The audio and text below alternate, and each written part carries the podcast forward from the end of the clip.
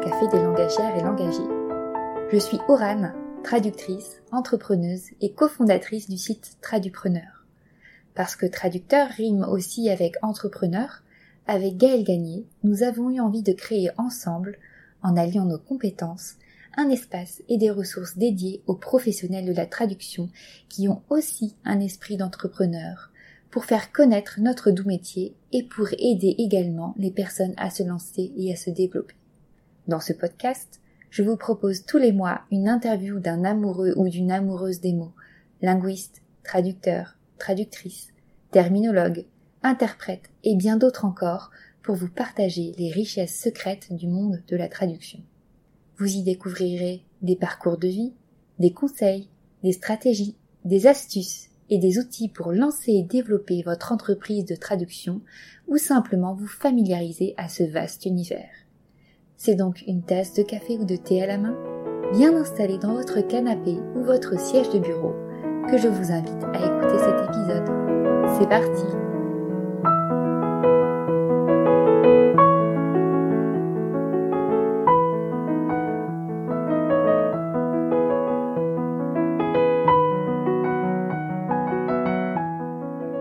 Bonjour à toutes et tous, chères auditrices et auditeurs de Translucide, la machine à café des langagières et langagiers. Aujourd'hui, sur le podcast, j'ai le grand plaisir d'accueillir Isabelle Meurville, traductrice de l'anglais vers le français spécialisée dans les droits de la personne et formatrice experte en écriture inclusive.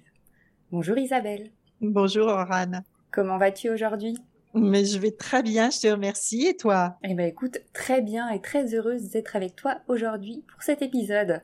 Alors tout d'abord, j'aimerais que tu nous présentes avec tes mots un peu ton parcours pour nous expliquer comment tu es devenue traductrice et d'où est venue ta spécialisation. Bon alors mon grand âge m'autorise à remonter euh, très très loin. Euh, je vais peut-être te faire sourire d'ailleurs. Hein. Donc je remonte très loin dans le temps, juste pour te dire, j'avais trois ou quatre ans et mon frère avait un an de moins. Et il commençait à s'exprimer, mais euh, c'était un grand inventeur de langue, mon petit frère, et il s'exprimait dans sa langue à lui, donc euh, cet âge de 2-3 ans. Et je me souviens par exemple que il avait rebaptisé les oiseaux des quaquams. Donc j'étais, en fait son interprète familial. Et, euh, et je pense que le, le, le, plaisir de faire passer le message d'une personne à une autre pour faire comprendre, pour que l'autre soit compris, euh, ça remonte euh, carrément très très loin comme ça. Donc après, ben, évidemment, je, je, je, je, des études. Euh, voilà, j'ai passé un bac euh, trois langues étrangères. pour des raisons familiales, j'ai pas suivi des études d'interprète après mon bac, ce qui était mon premier choix. Je suis partie sur une autre voie. Bon, pas, pas follement épanouissante. Et ce n'est qu'à 35 ans que je suis revenue aux langues et à la traduction en passant un DU à l'université de Rennes 2. Ah, on a fait la même université. Non. Si, j'ai fait le master de Rennes 2. Bon, bah voilà, on aurait pu se croiser. Mais je pense que c'était quand même, malgré mes 35 ans, c'était peut-être un peu euh, avant toi. Je pense aussi. Donc voilà un petit peu le, le, le, le parcours que j'ai euh, que j'ai suivi. Et puis je me suis installée, euh, donc ça fait une, une vingtaine d'années d'ailleurs, précisément aujourd'hui. oui, j'ai vu ça sur euh, les réseaux sociaux que tu avais 20 ans aujourd'hui. Alors est-ce que tu peux nous expliquer justement cet anniversaire? Eh bien, je me suis, euh, j'ai créé, j'ai créé ma structure juridique. À l'époque, il n'y avait pas d'auto-entreprise, donc on se crée, on crée son entreprise unilibérale, on va dire, auprès de, de, de l'URSSAF et puis de l'administration. Et j'ai eu le papier officiel le 1er octobre 2001. Euh, Donc euh, voilà, c'est parti. C'est parti. J'ai 20 ans aujourd'hui. Félicitations et bon anniversaire. Merci, c'est gentil. Et donc à partir du lancement de, de, ton entreprise, euh, tu as démarré donc comme traductrice de l'anglais vers le français. Et est-ce que tu, te, tu as commencé à te spécialiser dès le début ou ça a été progressif? Je, quand je me suis installée, en fait, euh, donc je sortais de cette voie qui euh, qui m'épanouissait plus, et je me suis dit que tant qu'à prendre ma liberté, bah, je voulais tout. En fait. Je voulais absolument tout. Donc, je voulais euh, gérer mes horaires, euh, gérer mes voyages, euh, mes formations. Je voulais une clientèle qui me ressemble. Et donc, je me suis spécialisée dans un premier temps, donc dans la transition énergétique, les énergies renouvelables, et puis bah, les droits humains. Et puis ensuite, assez naturellement, en fait, hein, sans vraiment en avoir conscience, j'ai poussé mes exigences d'adéquation un petit peu plus loin en appliquant d'autres règles que celles du masculin qui l'emporte dans mes traductions, dans mes révisions, et euh, bah, par souci de, de, conformité avec mes valeurs féministes hein, qui étaient là de, depuis euh, depuis toujours. Donc en fait, ça s'est passé, ça s'est passé comme ça. Et ma, première cliente, en fait, c'était une voisine qui est euh, directrice marketing d'une maison d'édition de logiciels. Et c'est elle qui m'a remis le pied à l'étrier, qui m'a fait euh, bah, reprendre un petit peu cette, euh, cette voie que j'avais un peu mise de côté, sans vraiment l'abandonner, mais disons mise de côté depuis, depuis quelques années. Donc la spécialisation en écriture inclusive, en français inclusif, elle est venue un petit peu naturellement comme ça. Donc j'ai fait par de manière empirique, hein, par essai-erreur. J'ai un peu exploré la langue, j'ai vu ce qui fonctionnait, ce qui fonctionnait pas, euh, dans quel cas on pouvait contourner, etc. Puis j'ai développé la, palette, enfin j'ai exploré la palette parce que la langue française est extrêmement riche euh, pour euh, pour répondre à ce à ce contournement, hein, de à cette règle que nous impose euh, l'Académie française d'accorder au masculin. Et justement, euh, est-ce que tu pourrais expliquer un, peu plus en détail euh, c'est quoi l'écriture inclusive à nos auditeurs et auditrices? Parce que souvent, euh, dans le débat public, on entend exclusivement, presque exclusivement, l'utilisation du point médian à outrance. voilà, est-ce qu'il existe d'autres techniques de rédaction pour écrire de manière inclusive? Alors oui, parce que bah, précisément, comme je te disais, moi, il y a 20 ans, le point milieu ou point médian ou le trait d'union, on n'en parlait pas. Absolument pas. Donc forcément, moi, j'ai mis en place euh, des habitudes, parce qu'en fait, c'est essentiellement un changement d'habitude, avec ce qui existe dans la langue française. Donc, euh, bah, donc si on reprend bien le, la définition, hein, on appelle rédaction épicène, rédaction non sexiste. En fait, c'est le refus d'appliquer cette règle un peu dogmatique quand même du masculin qui l'emporte. Donc, euh, que voilà, règle que je trouve euh, injuste parce qu'elle écarte la moitié de l'humanité. Et est-ce que justement, tu peux nous rappeler d'où elle vient cette règle, euh, un peu le côté historique? Alors oui, oui, oui, tout à fait, tout à fait. Euh, en fait, elle existait elle cohabitait avec euh, une autre règle, d'accord, qui s'appelait la règle de, proximité. Et euh, les deux règles cohabitaient en fait jusqu'au XVIIe. Hein, euh, 18e, pardon, quand l'Académie française a été créée et imposé exclusivement cette règle du masculin qui l'emporte. Donc la règle de proximité, l'exemple fréquent hein, qu'on cite, c'est ce qui permettait de dire les hommes et les femmes sont belles on accordait l'adjectif au substantif le plus proche. Et Racine l'appliquait, Madame de Sévigné l'appliquait, la règle a été courante, elle a perduré assez loin. Et, et je dirais que, euh, en fait, on continue, on continue à l'appliquer, mais de manière euh, contournée. Par exemple, euh, je, je, c'est un exemple que j'ai noté récemment dans une traduction. C'était un texte qui parlait de l'exploitation du modèle et de la plateforme commerciaux. Si on accorde modèle et plateforme au masculin qui l'emporte, on a commerciaux à UX après plateforme. Et on entend bien qu'à l'oreille, l'exploitation, mais ouais, ça sonne, ça sonne vraiment bizarre. Donc, je pense que spontanément, dans notre travail de traduction, de rédaction, de création de contenu, eh ben, on va aller remettre plateforme d'abord pour que modèle soit collé à commerciaux et parler, enfin, écrire l'exploitation de la plateforme et du modèle commerciaux. Tout à fait. Et et d'ailleurs, si je peux faire une petite parenthèse, moi je pense que c'est par ce biais-là en fait que j'ai commencé à me à m'intéresser à l'écriture inclusive parce qu'au fur et à mesure que j'ai commencé à beaucoup écrire dans mon métier de traductrice, je me rendais compte qu'en fait qu'à chaque fois que je devais euh, traduire justement ces structures avec plusieurs euh, noms euh, féminins et masculins suivis d'un adjectif, j'inversais tout le temps pour que euh, justement la règle du masculin qui l'emporte marche bien. Et je me disais mais c'est c'est pas normal. Enfin, je, sentais bien qu'il y avait quelque chose qui coinçait, et, et c'est par ce biais-là en fait que j'ai commencé vraiment à, à, lire des choses et, et à m'intéresser et à changer ma manière d'écrire. Donc voilà, c'était la petite parenthèse. Ah oui, mais c'est, je pense qu'on on fait toutes et tous ce, cette, ce, ce, constat à un moment ou à un autre. Donc après, quand on en prend conscience, bon là l'exemple que j'ai donné en plus concerne pas des humains, donc euh, c'est, on va dire que c'est de secondaire. Le modèle et la plateforme, euh, voilà, n'ont pas de revendication à la visibilité. Mais quand il s'agit d'êtres humains, c'est quand même, c'est quand même euh, ennuyeux. Donc voilà, il y avait cette règle de proximité, il y avait cette règle du masculin qui l'emporte, et puis on pourrait aussi imaginer aujourd'hui donc un petit peu de tolérance, par exemple, sur l'accord à la majorité. Hein. on pourrait imaginer que, par exemple, on parle des traductrices qui composent quand même 75-78% euh, de la profession. Oui, tout à fait.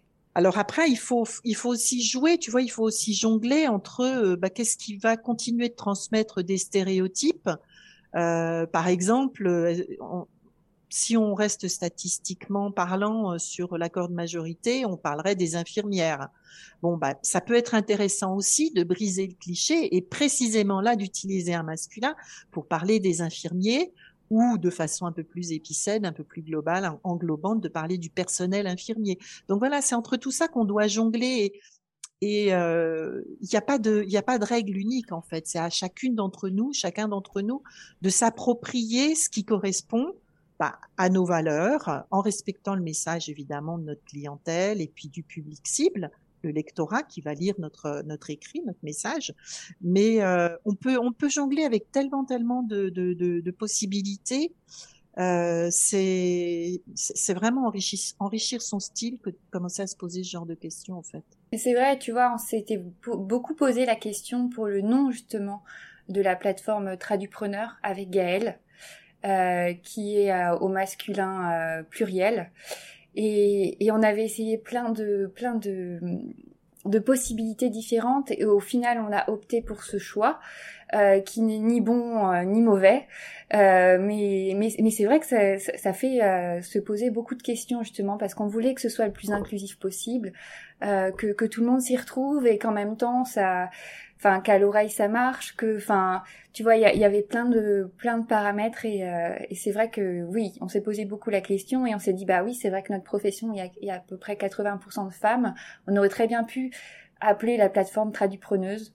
Bon, ça s'appelle tradupreneur, mais il y a tout le monde, les tradupreneuses, les tradupreneurs, les tradupreneurs même. C'est pour tout le monde. Mais il est chouette hein, ce petit suffixe euh, AIRE parce qu'il permet effectivement, sans trop dénaturer le, le, substantif de départ, euh, de d'englober de, aussi les personnes non binaires. Et, euh, et, et, je trouve à la fois valorisant et, facile à comprendre et euh, vraiment très englobant. Je l'aime bien, moi, le petit suffixe AIRE. Ça me de mes chouchous. Euh, je sais, je l'ai découvert euh, bah, par, par tes communications, justement, ce, ce petit suffixe. alors maintenant, si tu veux bien, j'aimerais bien qu'on joue à un petit jeu en direct. Alors j'ai préparé un petit texte de trois phrases écrites au masculin qui l'emporte. Je vais d'abord lire le texte en entier, et puis après on va décortiquer phrase par phrase euh, comment justement, euh, quelle euh, technique on pourrait utiliser pour, pour l'écrire de manière inclusive, pour que, voilà, que tu nous proposes tes, tes solutions? Alors c'est parti, c'est bien connu, les traducteurs sont méticuleux, méthodiques et rigoureux. Ils font l'impossible pour satisfaire leurs clients les plus exigeants. Mais attention à ne pas les confondre avec les interprètes, ces beaux parleurs des cabines, car ils pourraient bien vous faire les gros yeux. Alors c'est parti pour la première phrase. C'est bien connu, les traducteurs sont méticuleux, méthodiques et rigoureux. Alors, j'opterais pour euh, la, la, double flexion, donc je dirais les traductrices et les traducteurs font preuve de minutie, de méthode et de rigueur. Alors j'aurais pu garder méticulosité, mais du coup voilà, ça me semblait un peu long. Puis je trouvais que ça sonnait bien. Minutie, méthode et rigueur, c'était pas mal. Alors qu'est-ce que j'ai fait là? Ben, J'ai utilisé donc la double flexion sur le, les traducteurs. Comme tu l'utilises au pluriel, j'ai pas j'ai pas à travailler sur l'article, mais j'aurais pu mettre le, le, le, doublet complet avec euh, la traductrice et le traducteur. Mais bon voilà, au pluriel, les traductrices et les traducteurs, ou dans l'autre sens, les traducteurs et les traductrices. Ensuite, il y a l'auxiliaire être qui implique souvent forcément des, euh, des adjectifs euh, genrés. Donc, euh, l'idée, bah, c'est de le contourner, soit avec avoir, soit avec un verbe riche. Donc là, j'ai opté pour font preuve, font preuve de. Et du coup, derrière, ben, euh, suivent euh, la série de, de, de substantifs. Hein. Donc, les traductrices et les traducteurs font preuve de minutie, de méthode et de rigueur. Eh bien, écoute, on va passer à la deuxième phrase. Ils font l'impossible pour satisfaire leurs clients les plus exigeants. Alors là, je change un petit peu de, de, technique puisque la phrase commence par un pronom. Je vais utiliser le verbe en sujet et je vais commencer par satisfaire leur clientèle la plus exigeante est leur priorité absolue. Donc en commençant par le verbe, je, je mets un petit peu l'accent sur euh, l'action. Donc je trouve que ça dynamise un petit peu euh, euh, la, phrase et ça met l'accent sur le mot le plus important, satisfaire. Euh, je transforme leurs clients en leur clientèle parce que la clientèle est alors un petit peu déshumanisée. Hein, ça peut être l'inconvénient de cette solution-là, de passer de client ou cliente à clientèle. On déshumanise un petit peu l'individu. Mais du coup, on globalise et on va s'adresser plutôt à un ensemble de personnes, à un groupe de personnes. Donc satisfaire leur clientèle la plus exigeante, là on l'accorde avec le substantif, il n'y a pas de, a pas de malaise avec ça, est leur priorité absolue. Donc euh, voilà, c'était les, masculins sont contournés. Une parfaite trouvaille. Merci beaucoup pour cette solution. Alors on va terminer avec la troisième phrase, un peu humoristique d'ailleurs. Mais attention à ne pas les confondre avec les interprètes, ces beaux parleurs des cabines, car ils pourraient bien vous faire les gros yeux. Alors, mais attention à ne pas les confondre avec les interprètes. Je garde interprète qui est un épicène au pluriel, donc on ne travaille pas non plus les, articles.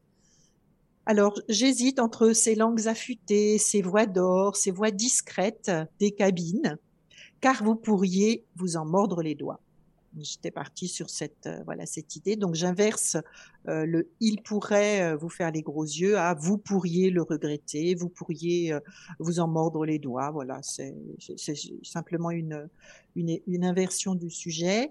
Et puis, bien sûr, tout ce qui est métonymie, métaphore, hein, donc les voix d'or, la voix discrète, la langue affûtée, ben, ce sont des contournements aussi de, du masculin qui l'emporte, parce que du coup, on ne préjuge absolument pas avec les métonymies, on ne préjuge pas du sexe de la personne. Et ça, ben voilà, c'est tout ce qui compte, quoi. Du coup, ça devient, ça devient épicène. On englobe aussi les personnes non binaires. Oui, tout à fait. Eh ben, merci beaucoup euh, Isabelle pour toutes ces explications. Je pense qu'on a vu euh, un, bon nombre de, solutions justement pour écrire, pour écrire de manière euh, plus inclusive.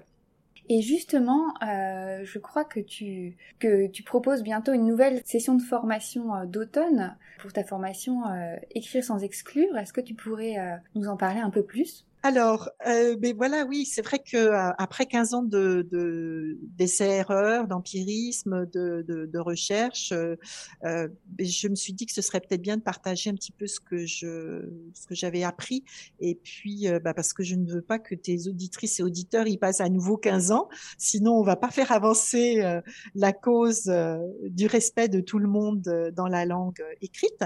Donc, en fait, sur la base de mon expérience, j'ai conçu bah, en 2015 hein, une formation en rédaction non sexiste et inclusive pour les métiers de l'écrit. Donc c'est vraiment hyper euh, hyper euh, niché, hyper pointu. Donc cette formation, tu l'as dit, euh, s'appelle Écrire sans exclure que j'abrège en S E2SE, écrire sans exclure. Euh, parce que bah, S, en fait, c'est le suffixe des métiers des femmes au Moyen Âge. Hein, la langue du droit a gardé, par exemple, la partie demanderesse, mais on parlait de venderesse, de poétesse, de doctoresse, de mairesse, etc. Donc, on est bien dans le sujet des, des métiers des femmes. Et puis, la lettre S, quand on le prononce euh, à l'oral, on entend la lettre S de l'alphabet qui marque le pluriel, parce que les femmes sont plurielles. Donc la prochaine session à distance, tu l'as dit, elle a lieu du 25 octobre au 10 décembre parce que donc c'est la formation longue. Euh, cette session longue, elle me semble importante parce que euh, c'est le temps qu'il faut en fait pour prendre une habitude. Avec le petit exercice que tu as proposé tout à l'heure, on se rend compte qu'il n'y a pas de difficulté technique. La langue française, elle permet de nommer tout le monde sans euh, sans stéréotype de sexe ou autre d'ailleurs on en parlera peut-être tout à l'heure parce qu'il y a d'autres stéréotypes euh, à ne pas euh, charrier, à ne pas transmettre par la langue. Donc euh, cette nouvelle habitude, en fait, c'est une prise de nouvelle habitude, c'est un changement d'habitude. Hein, écrire non, non sexiste et, faire attention aux stéréotypes. Et en règle générale, les neurosciences disent qu'il faut entre deux et trois mois pour prendre une nouvelle habitude. Donc j'ai un petit peu calé cette, formation sur ce temps, on va dire semi-long. Donc c'est, en gros c'est sept semaines à raison de trois heures par semaine, qui allie à peu près 30% de théorie, 70% de pratique. Mais pour disposer de la maîtrise, de la technique, connaître les outils pour ajouter une nouvelle prestation en fait, hein, son offre professionnels pour, euh, les métiers de l'écrit. Donc, ce qui fait que toutes les semaines, en fait, les personnes qui vont suivre euh, la formation vont avoir des exercices à faire. Est-ce que justement, il y aura, vous vous retrouverez tous ensemble euh, pour discuter des, différentes solutions? Comment comment ça se passe justement l'apprentissage, que ce soit théorique ou pratique? Alors, il y a un petit peu, il y a un petit peu de tout. Hein. Donc, les stagiaires ont accès à une plateforme reçoivent un, courriel le lundi matin pour dire que le module de la semaine euh, est à disposition sur la plateforme. Donc les, modules sont débloqués semaine par semaine, tous les lundis matins. Les modules comprennent euh, une vidéo, des PDF, des bibliographies, webographies, des choses à lire, à regarder, des exercices à pratiquer, des exercices de terrain, parce que je pratique aussi un petit peu le, principe de la classe inversée, c'est-à-dire que je vais euh, faire travailler les, les stagiaires parce qu'on n'apprend jamais aussi bien que quand euh, on expérimente aussi. Donc il y a des expériences, il y a voilà des choses un peu ludiques. Donc ça c'est en autonomie un peu quand on a du temps dans la semaine. Donc ça représente à peu près deux heures de travail. Et puis le lundi matin de 11h à midi, on se retrouve en webinaire, donc en direct, euh, bah pour un, une séance de questions-réponses, donc essentiellement des questions-réponses sur le travail de la semaine précédente, sur l'encours, sur euh, euh, voilà, sur les traductions ou rédactions en cours euh, des, des, des, stagiaires. Donc on va beaucoup échanger. Et puis bah, je rajoute un petit peu de, de renforcement ou des, des, choses un petit peu ludiques. On va faire des petits des petits challenges, des petits défis, des petits jeux. Voilà pour que l'heure soit agréable, ludique et puis que on soit vraiment euh, en, bienveillance, enfin les unes euh, vis-à-vis des autres ou les uns vis-à-vis des autres. J'ai quand même majoritairement une euh, majoritairement des stagiaires eux. Voilà, ça, on alterne un petit peu comme ça, le distanciel, le présentiel, enfin le présentiel, pas vraiment présentiel, mais disons le direct, synchrone et asynchrone, euh, pour pour que chacune et chacun y trouve son, son compte, puisse échanger, ait le temps de la réflexion, de la mise en pratique, et puis pour revenir et, repasser sur cette, euh, cette nouvelle habitude à prendre. Une formation à ce que je vois très très complète et qui donne envie euh, de la suivre. Et d'ailleurs, je crois que tu proposes un tarif euh, alors que tu appelles, c'est très très joli je trouve, Rossignol du matin. Est-ce que tu peux nous parler justement un peu de, cette offre et, jusqu'à quand elle est valable? Alors, le tarif rossignol du matin ou early bird en bon français, effectivement. Donc, il est à partir d'ouverture donc euh, de, de, la vente, donc mercredi 6 octobre. Et le tarif, il est à 700 euros euh, jusqu'au euh, mardi 12 minuit. Et puis ensuite, du 13 au 15, la, la, clôture des inscriptions se fait le 15 octobre.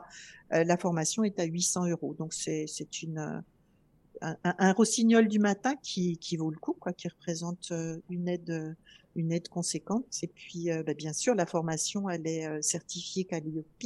Enfin, mon organisme de formation est certifié Calliope, donc ce qui permet aussi de déposer un dossier de demande de, financement auprès de, votre OPCO, de l'OPCO, de, voilà, selon ses FIFPL, Atlas, etc. Donc voilà pour les aspects tangibles et concrets. Oui, non, ce qui permet qu'elle est, elle peut être plus facilement accessible justement grâce à ces, à ces possibilités de, de financement. En tout cas, si, si la formation euh, vous intéresse, euh, tu as une page de vente où on peut en savoir plus. Et puis voilà, ce, ce petit coup de pouce euh, rossignol du matin jusqu'au 12 octobre. Et tu parlais des, des, différents stéréotypes qu'il fallait éviter. Est-ce que tu peux nous en dire un peu plus à quoi tu pensais exactement? Oui, Oui, parce que on parle, enfin, on parle souvent donc de d'écriture non sexiste euh, et moi la première, hein, ou d'écriture épicène, parce que c'est vrai que, ce, comme je le disais, je te le disais tout à l'heure, je, je, suis partie de mes valeurs féministes pour euh, donner de la visibilité aux femmes. évidemment, quand on se plonge sur les stéréotypes, on va aussi faire attention aux autres, aux autres biais, aux autres stéréotypes que l'on peut retrouver dans la langue par exemple euh, bah, les discriminations euh, racistes, euh, homophobes, validistes, grossophobes, etc. Donc on va on va faire un petit peu attention à tout ça aussi. Dans la formation, je vais l'évoquer lors d'un webinaire, mais j'ai pas encore euh, j'ai pas encore, on va dire, créé le, le module, mais peut-être en 2022, je créerai aussi un, module pour parler de façon un peu plus précise de, des autres discriminations et des expressions qui reviennent un petit peu, euh, voilà, euh, ancrer des choses pas très, pas très justes, pas très bienveillantes pour tout le monde, quoi. Donc voilà, c'est c'est c'est un petit peu ça, c'est euh, oui les, les discriminations racistes, homophobes, grossophobes, validistes. Et donc dans cette dans ton intention d'inclure tout le monde, euh, d'écrire de, de, manière inclusive, d'éviter tout stéréotype, euh, je vois justement cette, euh, cette envie de, de, changer le monde. Euh, alors voilà, ma, ma, prochaine question, ce serait, c'est quoi tes projets pour l'avenir? Est-ce que tu veux changer le monde? Oui, on en a parlé, on en a parlé au en préparant euh, cette, cet entretien de, de podcast, c'est vrai que j'ai un gros ego. Hein. j'ai un gros ego, mais je fais mon petit travail de colibri. Euh, oui, évidemment, j'ai envie de changer le monde. J'ai envie de changer le monde dans ce qu'il a d'injuste et euh, et de pas pas de respectueux de, tout le monde. Donc, euh, j'ai parlé tout à l'heure aussi de, de langage clair de voilà lutter contre tous les stéréotypes, euh, s'exprimer. Tu vois, par exemple, je pense à la langue du droit qui est encore très très figé dans au moins un siècle en arrière. Et je trouve pas juste, je trouve pas normal que quelqu'un qui reçoit, euh, par exemple, le jugement euh, de, d'un procès ne soit pas capable de, de, comprendre, de décrypter, de décoder le jugement qui euh, le, le ou la concerne. C'est, absolument pas normal que l'individu citoyen, citoyenne lambda soit pas à même de comprendre la totalité d'une procédure juridique qui, qui, le ou la concerne. Donc là aussi, je trouve qu'il y a un, vrai travail de langage clair et euh, de sortir des, des jargons. Alors bon, peut-être que dans certains domaines très très pointus, très nichés, c'est important d'utiliser les termes précis, mais quand on est en, en, en communication, quand on a à communiquer avec des citoyens, citoyennes dont euh, c'est pas le métier d'être euh, juriste, bah, il faut se faire comprendre, quoi. Donc euh, voilà, mes projets d'avenir euh, certainement euh, euh, se, se, tourneront aussi vers la promotion de, du langage clair, simple et, continuer bien sûr toute la lutte contre tous les, les stéréotypes. Et évidemment, bah, mon outil préféré, favori, c'est la langue en tant que, que traductrice. C'est, je trouve que la langue, la langue française est un levier euh, extrêmement efficace qui en plus ne demande, euh, tu vois, aucun budget. On n'a pas besoin de budget pour euh, mmh. s'approprier sa langue. Euh, il n'y a pas besoin de légiférer. On n'a pas besoin d'autorisation. C'est l'usage. Le seul maître de la langue, c'est l'usage. Ça, je le répète souvent. Et bah, l'usage, c'est toi, c'est moi, c'est vous qui nous, qui nous écoutez. Donc voilà, il suffit de le décider, puis de prendre l'habitude de nommer aussi les femmes, de nommer, penser aux, aux personnes non binaires, et puis bah, d'englober tout le monde. C'est pas contre les hommes qu'on fait ça c'est pour donner de la visibilité aussi aussi aux femmes pour que ce soit un petit peu plus euh, égalitaire et puis qu'on pense aussi toujours à l'autre moitié de l'humanité. On arrête d'avoir des schémas mentaux, des, représentations euh, visuelles mentales euh, bah, de groupes d'hommes blancs au, au, poste de pouvoir, de décision, etc. C'est important aussi la représentation mentale qu'on a pour bah, pour nos filles qui au collège, au lycée se projettent dans une dans une profession, bah, si elles ont euh, l'image d'un groupe d'hommes blancs quinquagénaires qui exercent tel ou tel métier de leur rêve, bah, des fois c'est difficile de franchir, euh, de s'imaginer, de se projeter sur tout ça, quoi. Oui, parce que comme tu le dis, quand, quand on nomme dans un texte, par exemple, la phrase euh, la, la, manifestation a été composée d'agriculteurs, en fait, la première image qu'on a en tête, ça va être composé de d'hommes agriculteurs et pas forcément d'agriculteurs et d'agricultrices. Et ça, je crois qu'il y a eu pas mal d'études scientifiques sur ça, sur je, ne sais plus quel est le nom de, de cet effet, mais justement que au niveau euh, cérébral, on a cette image de d'hommes euh, voilà majoritairement blancs dans les pays occidentaux et d'ailleurs ça me fait penser à autre chose que disait Eliane Viennot qui est également euh, une grande dame euh, de l'écriture inclusive et non sexiste, qui disait que l'enjeu, ce n'était pas tant de féminiser la langue, mais de la démasculiniser, de redonner de la visibilité aux femmes dans la langue. Visibilité qu'on leur a enlevée pendant plusieurs siècles tout à fait. Et euh, ouais, ouais, tout à fait. Et quand on plonge un petit peu dans les documents anciens, comme le fait Eliane Viennot, quand on va fouiller euh, euh la, la, Bibliothèque de France sur Gallica, par exemple, y a énormément de documents anciens qui sont numérisés, on se rend compte que, par exemple, dans un recensement, euh, l'équivalent de notre recensement moderne dans, euh, au XIIe, XIIIe siècle, les femmes, elles sont nommées, elles sont nommées au féminin. Elles ont une profession indépendante, elles vivent toutes seules avec un enfant et elles ont une profession et elles payent des impôts et elles sont nommées au, féminin. Donc il y a eu une période, je dirais presque un peu récente, hein, de, de, masculinisation, hein, 18e, 19e. Alors cette année on, on, célèbre beaucoup Napoléon, bah moi c'est pas c'est pas mon pote, hein, parce qu'il a fait, euh, il a vraiment fait beaucoup de dégâts ce gars euh, au, au, niveau de l'émancipation des femmes, de l'égalité, tous les, les, les, faibles espoirs que les femmes ont pu avoir pour avoir le droit de divorcer, pour euh, gérer leur euh, éventuellement un héritage ou un patrimoine euh, de manière autonome à la Révolution, bah, les espoirs n'ont pas duré longtemps. Hein. ça a été très très vite effacé au point que voilà, on a, on a fondé ce mythe de la bourgeoise femme au foyer qui s'occupe de ses enfants à cette époque-là. Avant, ça fonctionnait pas du tout comme ça. Les femmes travaillaient. Tout à fait, et justement d'avoir ce, cet emploi de des termes féminins euh, conjugaux, par exemple le, la duchesse, la, femme du duc, euh, la, la ministre et la femme du ministre.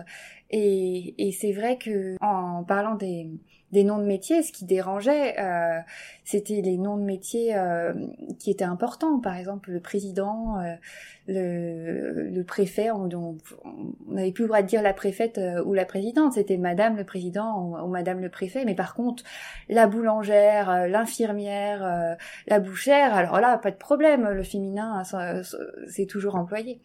Et heureusement que maintenant c'est le, le, féminin est, est revenu et, et, est employé, notamment avec l'arrivée euh, euh, d'Angela Merkel euh, au pouvoir en Allemagne, où les premiers jours on a appelé Madame le chancelier et puis très vite a été la chancelière.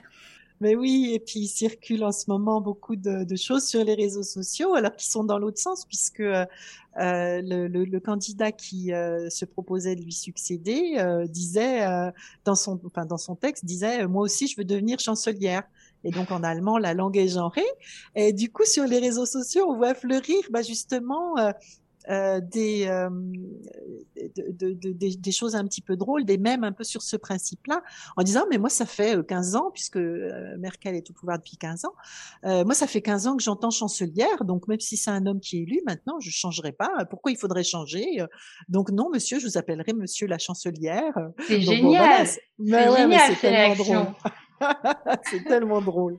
Non, mais tu vois, pour revenir à la, à la masculinisation de la langue, elle est bien sûr, elle est liée la domination masculine qui, euh, qui, qui, qui, gère dans la société. Enfin, c'est ce système patriarcal pour utiliser les grands mots.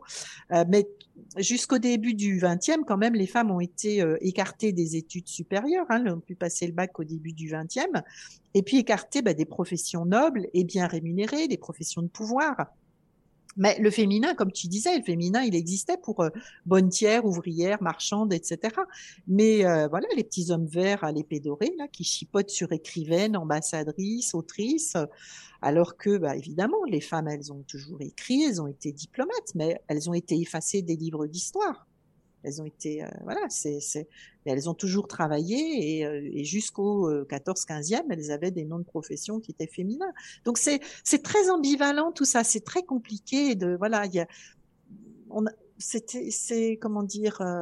Ça a, ça, ça a, été quand même décidé. Il y a quand même des moments où on a, par exemple, ridiculisé les, les suffixes en s parce que ça faisait penser à fesses bah, il faut quand même aller le chercher. Quoi. Quand j'entends poétesse ou demandresse, bah, je sais pas, moi, j'ai peut-être pas le cerveau conçu comme tout le monde, mais, mais j'entends pas fait et je vois pas ce qu'il y a de, de dévalorisant à, ça, quoi. Bah, moi non plus, mais c'est, comme, tu vois, quand on parle d'écrivaine, on dit oui, ça rime avec veine. Euh, ah, c'est moche, mais écrivain, ça rime aussi avec vin, donc c'est exactement pareil. Donc euh, cet argument ne tient pas du tout la route. C'est tellement de mauvaise foi. Exactement, c'est de la mauvaise foi à, l'état pur.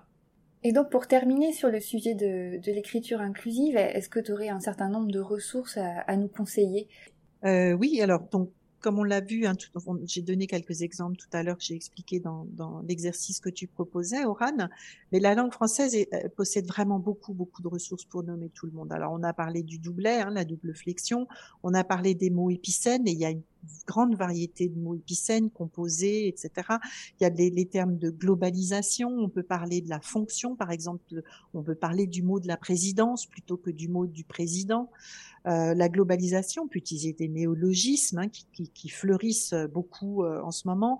On peut jouer aussi, tu vois, entre la voix passive et la voix active. Ça permet de retourner la phrase, de changer le, le sujet. On peut utiliser des pronoms non genrés, les qui, euh, et quiconque, etc. On peut utiliser les articles au pluriel. Et puis, bien souvent, et là, je rejoins un peu mon, ma recherche aussi de langage clair, bien souvent, on peut omettre le, le, mot en question, qui est au masculin et, qu'on voudrait euh, rendre un peu plus inclusif, parce que les textes sont très souvent redondants. Je traduis en ce moment un document sur la création de jeux et j'élimine les trois quarts des occurrences de player en anglais parce que euh, donc joueur que je devrais traduire par joueur, mais parce que c'est implicite. On est dans un document sur la création de jeux, donc euh, ce que va faire le joueur ou la joueuse, ben voilà, c'est l'action, c'est ce qu'on va faire. C'est pas, il n'y a pas toujours besoin de, de, de, nommer. Donc, je trouve que l'omission est encore euh, un recours assez assez fréquent en fait dans mon dans mon travail de de reformulation en français inclusif parce que ben, beaucoup de mots n'ajoutent rien au, au, message en fait. Euh, aussi dans les solutions alternatives au masculin, euh, mes clientes veulent parfois conserver des anglicismes. Voilà, le, jargon de l'entreprise fait que euh, un petit peu d'anglicisme est toléré. Donc, par exemple, bah, manager, leader, qui sont pas genrés, si on les laisse bien au pluriel, évidemment, si on met un manager, ah, il faut penser l'article, mais les managers, les leaders, on peut garder des anglicismes. Euh, on peut la garder des latinismes aussi, qui sont bien utiles, parce qu'on peut parler des seniors, des juniors, euh, des ex, euh, etc. Donc ça, c'est pas c'est pas genré non plus. Donc toutes ces solutions, les solutions manquent pas en fait. Hein. C'est vraiment une, une affaire de de, de changement d'habitude, et ça, ça s'accompagne. Voilà, piloter un changement d'habitude, c'est euh, c'est ça demande une rigueur, euh, euh, une fréquence, un rythme, voilà, un petit peu quelques heures toutes les semaines pour pour y penser. Mais il n'y a pas de il y a pas de difficulté technique. Il y a très peu de difficultés techniques en fait. C'est ça, mais aussi c'est bien d'être accompagné pour un peu briser certains blocages ou certains questionnements, ou parfois on a l'impression de se retrouver bloqué, alors que comme tu l'as dit, il existe tout un panel de solutions riches et variées. Mais c'est vrai que, que d'être accompagné dans ce cheminement, euh, ça permet d'aller plus vite et, plus loin. De l'importance du groupe. Voilà. Tout à fait. Et donc pour euh, parler, euh, pour continuer sur les ressources, est-ce que justement tu aurais une ressource ou un outil numéro un hors ou concernant l'écriture inclusive que tu conseillerais à une tradupreneuse ou à un tradupreneur alors, je, vais, euh, je vais sortir effectivement de l'écriture inclusive et parler peut-être un peu plus aux tradupreneuses et tradupreneurs, euh, parce qu'on a quand même un métier extrêmement statique. Et euh, donc, l'outil numéro un que j'ai envie de mettre en avant euh, dans ton podcast, ce serait le vélo de bureau dans lequel j'ai investi euh, l'année dernière. Donc tu vois, il est encore, euh, il est encore, il grince encore, euh, il est encore quasiment neuf. Et, et je trouve que c'est une bonne, une bonne alternative pour, au siège de bureau très confortable, au fauteuil de bureau vraiment traditionnel, classique. Et donc du coup, il est couplé avec mon bureau réglable en hauteur et ça permet de changer. Donc en général, le, matin, je lis mes emails debout sur le, le bureau à la hauteur maximale. Ensuite, je passe sur le vélo pour euh, bah, les, les, premiers de, euh, on va dire les, tâches relativement courtes et je m'installe dans le fauteuil que après quand je vais vraiment plonger dans mon, entonnoir de, de, traduction ou de révision qui demande voilà un, temps un petit peu plus long. Donc euh, voilà, j'ai envie de mettre en avant ce vélo de bureau parce que il apporte une belle euh, une belle alternative euh, à notre métier un petit peu statique. C'est important de prendre soin de nous et de notre corps aussi.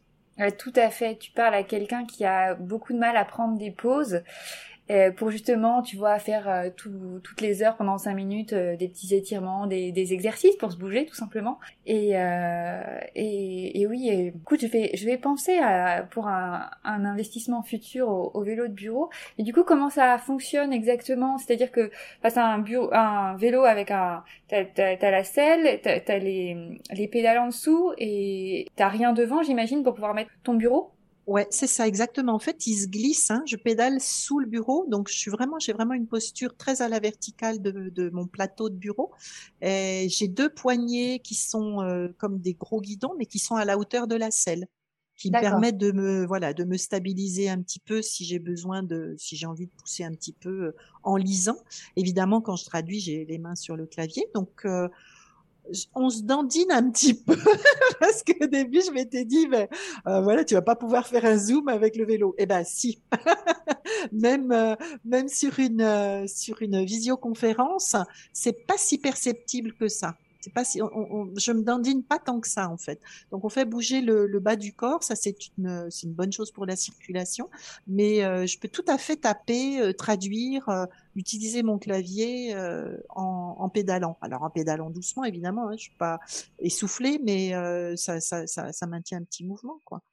Et voilà, il se glisse en fait, il se glisse sous le sous le bureau. Donc je l'ai posé moi sur un petit tapis un, petit tapis d'un mètre, un mètre dix là, euh, 40, 50 de large. Comme ça, il glisse plus facilement sur le sol et je peux le pousser, remettre le fauteuil et, pousser le fauteuil et le remettre, euh, remettre le vélo le matin. Donc c'est c'est assez euh, fluide, c'est moins d'une minute d'installation. super, et comme ça tu fais ton quota d'exercices euh, journaliers et bah du coup, moi je vais en profiter juste pour parler d'une ressource que je trouve très pratique en parlant d'écriture inclusive. C'est notamment une ressource que tu as créée qui s'appelle le dictionnaire des termes épicènes qu'on peut retrouver sur ton site euh, Translature. Voilà, dont je me suis servi euh, à plusieurs reprises quand j'étais un peu coincée sur certains mots où je me dis mais quelle solution je vais bien voir trouver Et donc ton petit dictionnaire propose un certain nombre de, solutions, de termes épicènes pour euh, changer, euh, modifier euh, ces traductions et, les rendre les plus inclusives possibles. Bah c'est gentil, c'est gentil. C'est vrai que c'est un peu mon chouchou hein, le dictionnaire. Hein. En fait voilà, on rentre un mot genré dans le dans le champ de recherche et puis il affiche. Alors bon, c'est c'est pas toujours des synonymes exacts, hein, mais c'est aussi des termes proches. Par exemple, on peut aller piocher dans les hyperonymes ou dans les hyponymes Hein. C'est ce principe de, euh, par exemple, euh, bah, un sens plus large ou un sens plus réduit. Par exemple, comme on a euh, fleur, rose, Madame de Pompadour. Bon bah le, dictionnaire des synonymes épicènes va aller piocher dans les trois dans les trois niveaux, enfin dans les X niveaux de, corpus. Donc quelquefois c'est un peu tiré par les cheveux, mais dans un contexte donné, ça peut effectivement tout à fait remplacer le terme genré qu'on cherche à, à remplacer. Donc bah, je suis contente que tu l'utilises. et puis ça donne de nouvelles idées aussi, même si euh, si on n'utilise pas forcément ces différentes euh, solutions, mais on se dit ah oui j'avais pas pensé à ça, c'est intéressant. Je voudrais poser une petite question euh, que je pose souvent à, tous mes invités.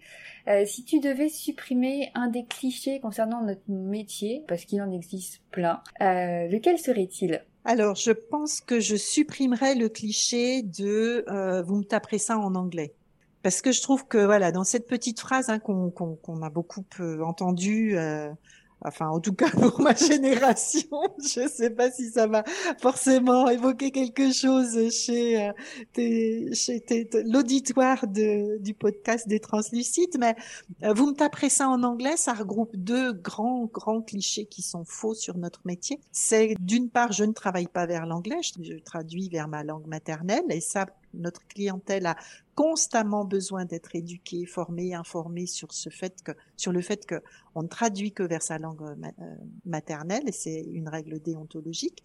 Et il faut le répéter, voilà, sans se lasser, expliquer pourquoi on s'exprime mieux à l'écrit dans sa langue maternelle que dans la langue euh, source qui est nécessairement, à quelques rares exceptions près, nécessairement moins bien maîtrisée dans l'expression. Et puis le taper, bah taper, enfin je c'est, la traduction, c'est évidemment un phénomène beaucoup plus complexe que de taper. Hein. sinon, effectivement, les machines nous remplacent très très vite quand il faut remplacer un mot par un autre. Donc, il y a tout l'aspect, euh, tout l'aspect de recherche terminologique, d'immersion dans le dans le sujet, euh, de, de, de, recherche, de phraséologie qui est extrêmement euh, complexe, de localisation. Voilà, tout cet effort là il se passe en dehors du clavier, essentiellement dans notre euh, entre nos deux oreilles, et puis bah, avec évidemment la recherche de, de nos ressources euh, terminologiques et puis d'internet. Mais c'est un travail complexe. Donc voilà, j'aimerais bien supprimer ce, ce cliché là du vous me ça en anglais.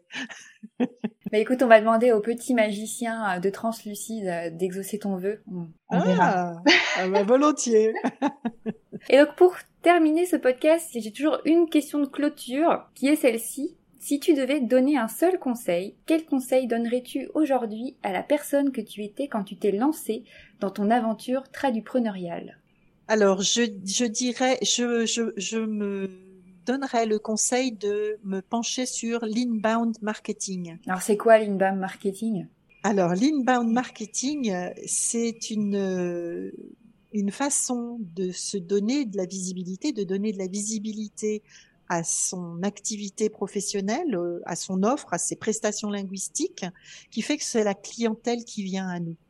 Parce que j'ai longtemps, beaucoup trop longtemps, essayé de faire des appels à froid, des envois de courriels à froid à des gens avec lesquels j'aurais bien aimé travailler, sans avoir un taux de réponse vraiment incroyable. Et je me suis beaucoup épuisée, découragée et auto-convaincue que j'étais pas une bonne vendeuse et que c'était pas la solution et que j'y arrivais pas et que j'y arriverais jamais. Alors que si on prend le problème, euh, enfin si on prend la question à l'inverse, c'est-à-dire que on affiche clairement, authentiquement, avec euh, voilà, avec professionnalisme qui l'on est, ce que l'on fait, eh bien les gens nous trouvent en fait. Notre clientèle, euh, notre clientèle adorée, euh, notre persona parfait, idéal, euh, la, clientèle qui nous ressemble et qui qui partage nos valeurs, avec laquelle on va avoir plaisir à travailler, eh ben elle nous trouve. Donc le, contact se fait dans l'autre sens. Et moi, pour moi, ça a beaucoup ça a beaucoup désangoissé et crevé l'abcès de je suis une mauvaise vendeuse et tout ça c'est vrai qu'on fait un petit peu tout dans notre métier. Donc, je me, je pencherai sur l'inbound marketing un peu plus tôt. Ouais. D'accord, oui, c'est vrai qu'on est très multicasquette et, et comme tu le dis, le fait d'adopter l'inbound marketing, ça permet de, au fur et à mesure, de construire un réseau euh, qualifié et qui après, justement, via le bouche à oreille et via aussi l'image que tu transmets, euh, tes valeurs, va toucher des personnes qui euh, après voilà des, des contacts vont se nouer et puis finalement c'est ça plus ça plus ça qui après se multiplie et, et qui fait de, de chouettes rencontres, de beaux projets et, de belles aventures. 100% d'accord, Oran. Et donc, avant de nous quitter, euh, est-ce que tu pourrais dire euh, aux personnes qui nous écoutent par quels moyens ou quelle plateforme elles, pourraient te joindre ou te contacter si elles en ont envie? Je suis joignable sur LinkedIn, Isabelle Meurville. Et je suis joignable via mon site internet qui s'appelle Translature, www.translature.com. Alors via la page contact, euh, voilà, je, je, je, suis assez réactive en général quand je reçois des, des courriels, que ce soit de, de demandes d'information ou de compléments d'information. Voilà, LinkedIn et mon, et mon site internet, c'est des bons moyens de me contacter. C'est parfait Isabelle. Et eh bah ben, écoute, c'était vraiment un plaisir pour moi de t'accueillir euh, aujourd'hui sur le podcast. Merci beaucoup d'avoir accepté mon invitation. Et puis je te souhaite vraiment le meilleur pour la suite, euh, pour tes projets de changer de monde, pour euh, ta formation, pour le langage clair. Voilà, tout plein de bonnes choses. Merci, merci à toi Oran et puis longue vie aux tradupreneurs et tradupreneuses et puis à ton podcast. C'est très sympa. Merci beaucoup. Merci beaucoup et à bientôt. Bye bye.